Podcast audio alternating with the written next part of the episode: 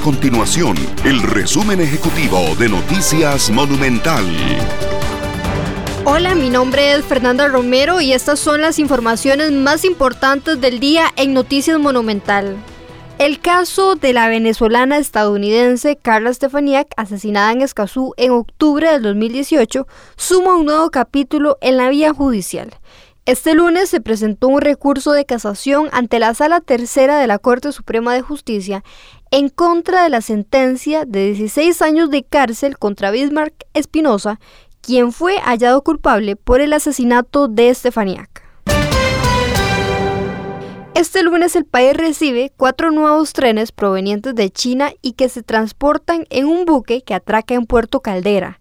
Se trata de un segundo cargamento que completa la totalidad de unidades que operarán en el país en los próximos meses. Estas y otras informaciones usted las puede encontrar en nuestro sitio web www.monumental.co.cr. Nuestro compromiso es mantener a Costa Rica informada.